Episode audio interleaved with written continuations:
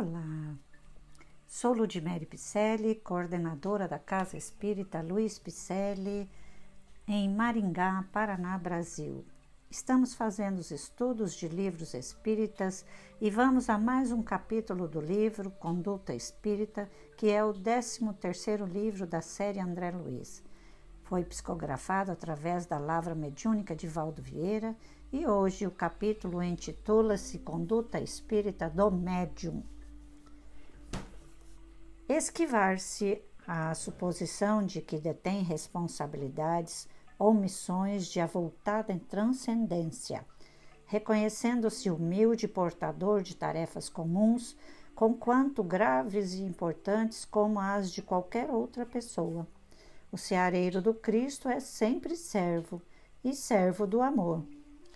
No horário disponível, entre as obrigações familiares e o trabalho que lhe garante a subsistência, vencer os imprevistos que lhe possam impedir o comparecimento às, às sessões, tais como visitas inesperadas, fenômenos climatéricos e outros motivos, sustentando lealdade ao próprio dever.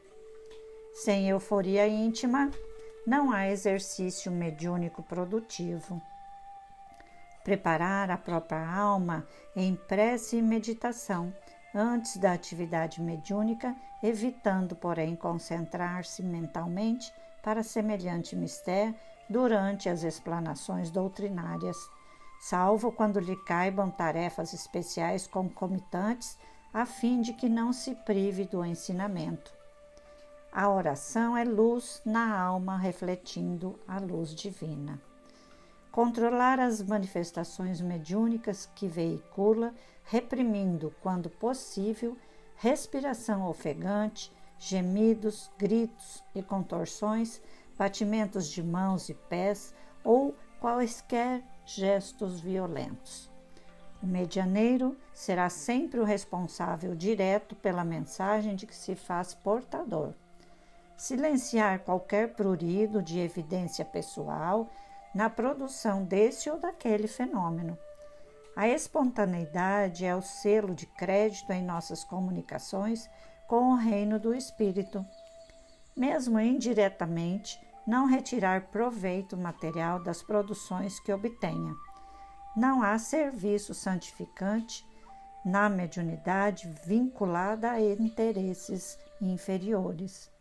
Extinguir obstáculos preocupações e impressões negativas que se relacionem com o intercâmbio mediúnico, quais sejam a questão da consciência vigilante ou da inconsciência sonambúlica durante o transe e também os temores inúteis e as suscetibilidades doentias, guiando-se pela fé raciocinada e pelo devotamento aos semelhantes. Quem se propõe a avançar no bem deve olvidar toda causa de perturbação.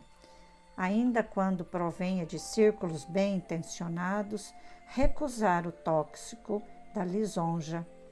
No rastro do orgulho segue a ruína.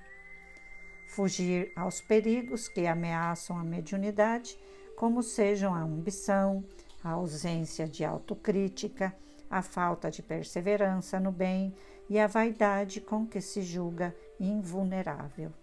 O medianeiro carrega consigo os melhores inimigos de si próprio. Também em Coríntios 12.7 dizemos: Mas a manifestação do Espírito é dada a cada um, para o que for útil. Pois é, meus amigos, hoje falamos da doutrina espírita em relação ao comportamento do médium, como ele deve proceder com a sua tarefa, não é? Então, desde já agradecemos sua presença e esperamos que você tenha gostado. Então, se você gostou, mande um alô nas nossas redes sociais, lá no Facebook, no Celp Picelli, no Instagram, Celp Picelli no site celp-picelli.com.br, onde você pode encontrar inúmeras informações e nossos endereços. Fazemos as lives todas as sextas-feiras, às 20 e 30 horas, através do Facebook da CELP Picelli, para o que nós convidamos você para estarem conosco ou então através das transmissões feitas pelo youtube.com.br. Recebam meu abraço bem carinhoso e muito obrigada pela companhia de hoje. Fiquem com Deus.